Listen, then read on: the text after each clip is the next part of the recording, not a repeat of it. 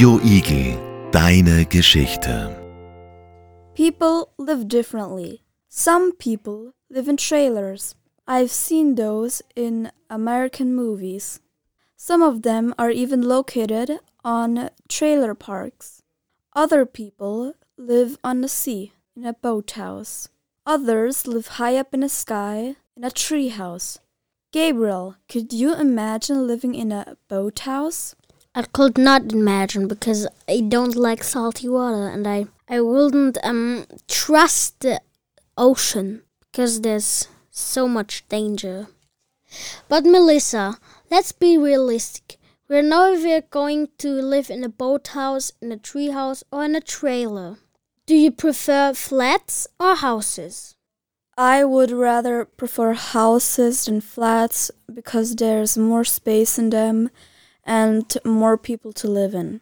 Gabriel, what do you prefer? I also prefer a house. So, what will your dream house look like? Is it tiny and cozy or big like a castle? Should it be on the seaside, in the city, or somewhere in the country?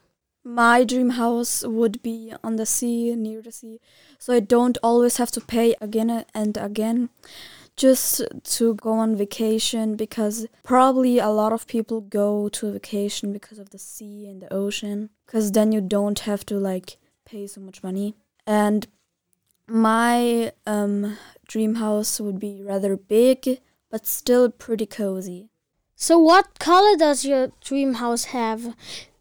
And what specials does it have?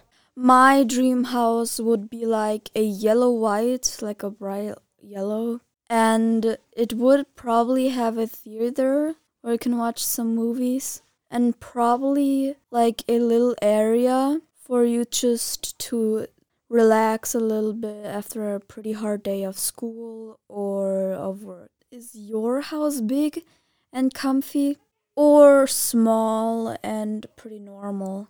I will um don't like a house and a flat because I would like to have an own castle with my family. So my dad will be king, and my mom will be queen, and I will be Prince Gabriel. So that we could have an own army, just like in former times. Okay, Prince Gabriel. I hope we are going to talk again next week. Have a nice day, Melissa. Radio Igel, Radio Igel, deine Geschichte. Radio Igel. Radio Igel, deine Geschichte.